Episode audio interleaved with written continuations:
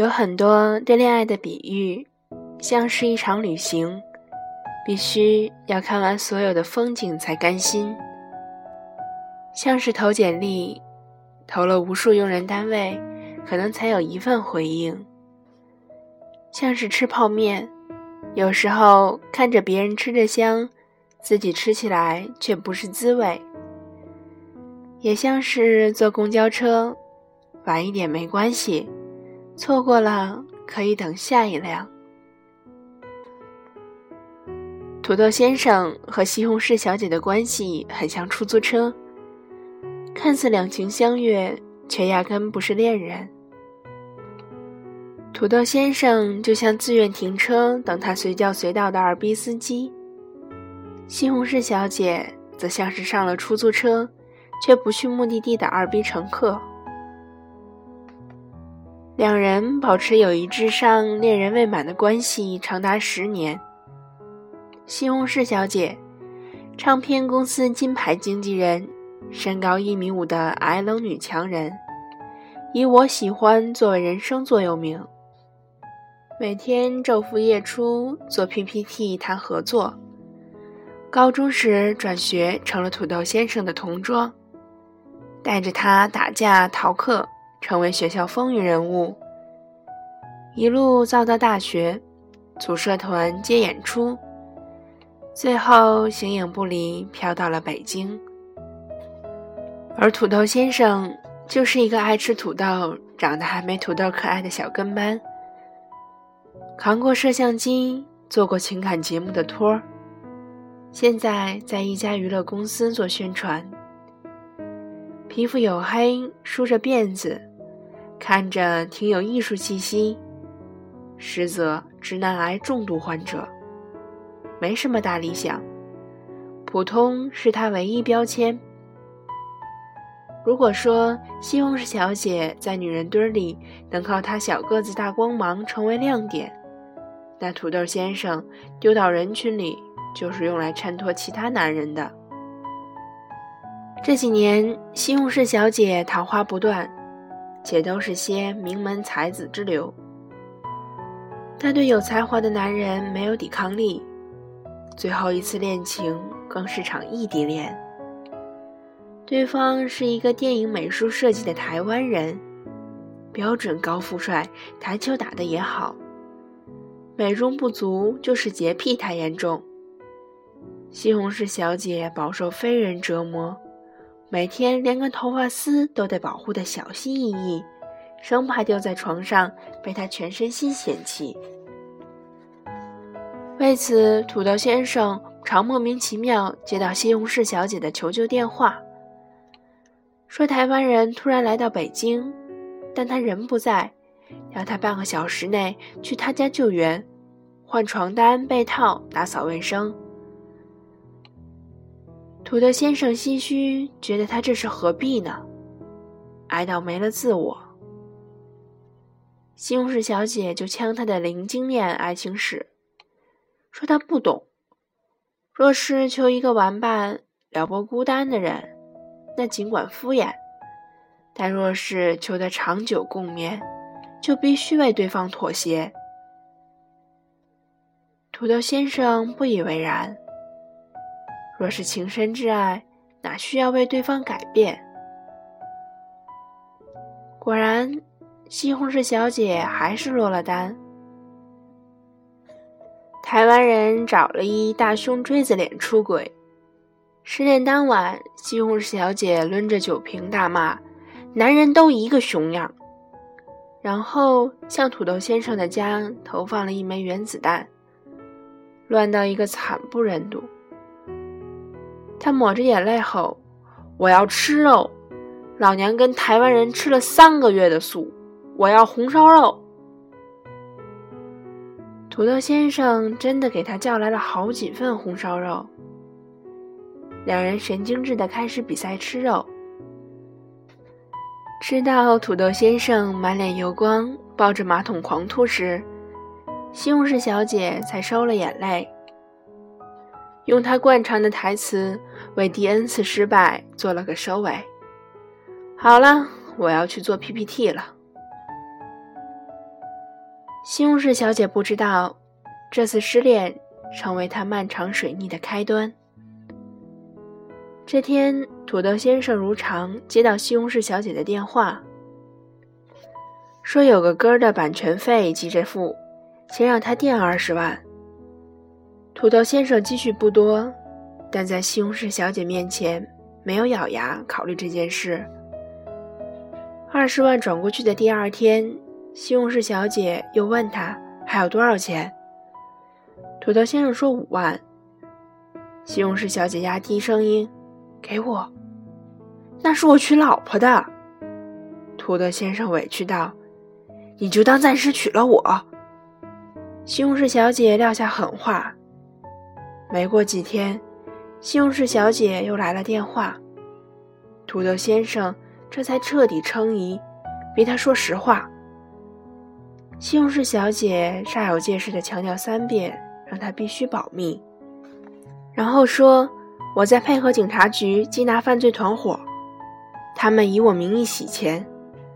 土豆先生一道晴天霹雳：“妈的，你被诈骗了！”后来两人上警局报案，面对一百万巨额诈骗数目，警察也目瞪口呆。土豆先生倒是能理解他，在那些精明的老人和智商感人的年轻人面前。一听到电话那头的人要动你户头里的钱，一定会比谁都警惕。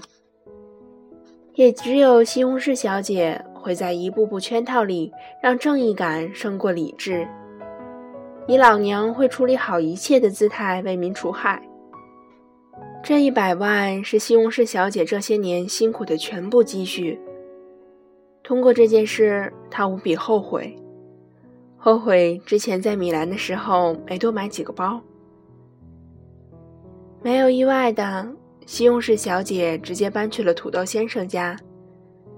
起初还有点痛定思痛的决心，吃煎饺倒个醋都学会省着点儿。几天过去，立刻打回原形。水果一叫就是一百块的，吃不完就扔掉。他骨子里压根就没钱的概念。只为喜欢的东西拼命。别看土豆先生平时浪，但照顾起人来非常细心。他把自己的房间让给西红柿小姐，自己买了张沙发床在衣帽间睡。冰箱里准备了西红柿小姐最爱吃的抹茶冰激凌，鸭脖配苏打水。每天会准时一个微信问他晚上回不回去吃饭。就连西红柿小姐拉屎希望开着门大声聊天，他也都忍耐的配合。土豆先生常说：“最好不要让你那些男友看到你这个样子。”西红柿小姐腹诽：“他们没这个运气。”土豆先生家有一猫一狗，折耳猫叫小白脸，萨摩耶叫鳌拜。西红柿小姐怕猫。每次都特别幼稚的，故意在小白脸面前表现自己有多爱鳌拜，抱着他自拍，给他吃香喝辣的。小白脸儿也不是省油的灯，经常跳到他身上吓他，为此闹过不少次人猫大战。这天，西红柿小姐接到一个电话，对方操着一口子南方口音，说是他领导，让他去办公室一趟。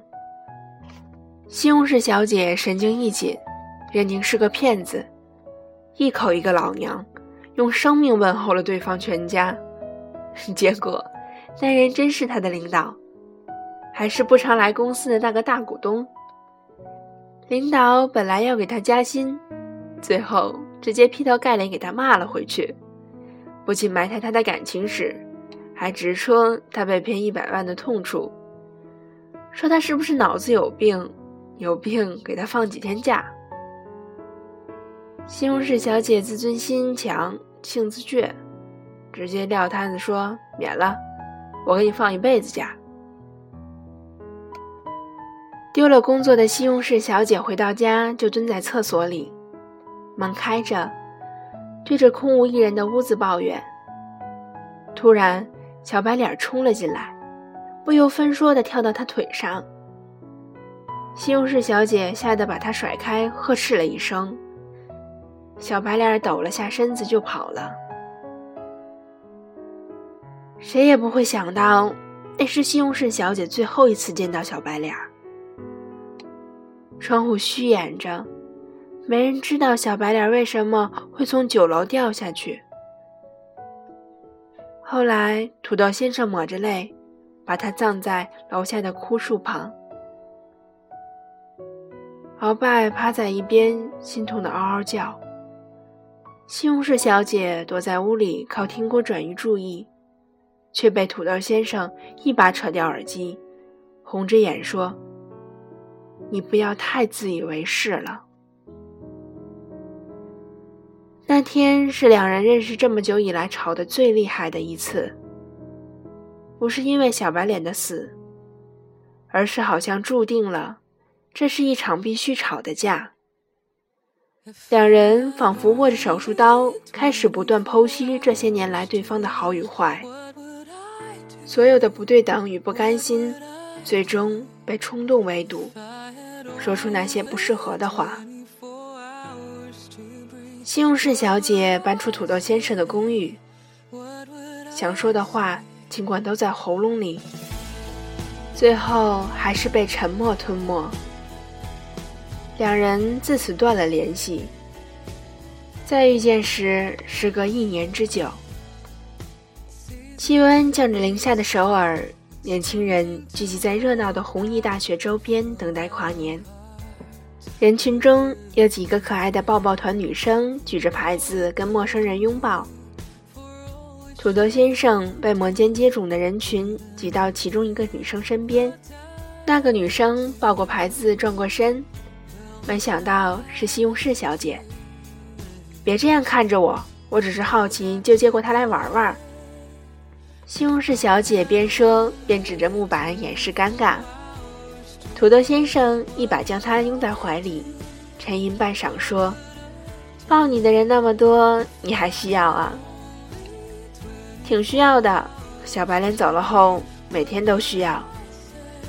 西红柿小姐喃喃道，然后。土豆先生抱得更紧了。临近零点倒数，宏大附近的地下酒吧连门口都排满了人。土豆先生和西红柿小姐缩在大衣里，四处找地方落脚。最后，在路上行人开始喊数字倒数时，他们躲在一个小酒馆门口。几个黄发老外吆喝着，点燃了属于2015年的烟火。最后，他们去了一家烤肉店，两个人把自己灌醉，开始聊起过去。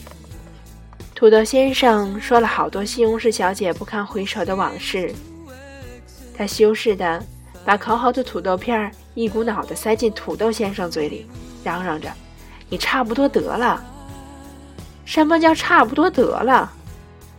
土豆先生突然语气变得很严肃。唱歌唱到一半，我对自己说：“差不多得了。”于是我按下切割键，俯卧撑做到八十个，实在累得不行。我对自己说：“差不多得了。”于是我站起来去喝水，为自己拼过几次。我对自己说：“差不多得了。”于是我过了二十多年平凡日子。可是爱你这么久，我怎么对自己说“差不多得了”？西红柿小姐无力招架，仰头喝了一杯酒，骂他：“你是傻叉吗？”故事的结局，他们还是好上了。很多人会说：“太扯了吧，他们这关系能在一起，早在一起了。”但其实日子都是处出来的，没有不能拥抱的两个人。只有不敢靠近的两颗心，就像你在身边持续的噪音中感觉不到噪音的存在，当噪音停止，你才意识到刚刚的聒噪一样。我们总是在最好的爱情里而不自知，对其视而不见，充耳不闻。有些人跟他分开后，感觉是解脱，而有些人是为了让你觉察到失去对方言行字句的世界，自己才更爱对方。有些人兜兜转转那么多年，好像就是为了最后能在一起而准备的。土豆先生和西红柿小姐回归正常生活，两人和鳌拜同哭同笑同居。西红柿小姐继续矮冷，不过突然很喜欢跟猫有关的一切，甚至是 Hello Kitty，并打算用一辈子牵着土豆先生的老婆本。土豆先生继续傻愣，任何事装作听不懂的样子，做个天真无邪的小跟班。Sorry, I don't understand。两个人看似毫无关系的物种，但他们心里无比清晰。只有在土豆先生面前，西红柿小姐才可以变成番茄酱，而土豆先生甘愿为她成为薯条，两人因此绝配。土豆先生常说：“最好不要让你的那些男友看到你这个样子。”其实有隐忍的下半句，因为我不想让他们知道你有多可爱。相遇是春风十里，原来是你；相爱是山长水阔，最后是你。对你没来由的脾气，轻易展现那个最真实的自己。因为潜意识觉得你不会离开。爱情是成千上万次相遇，对的人很多，但爱的只有你一个。情人节快乐！这里是 FM 八四零六二六，我是莲莲。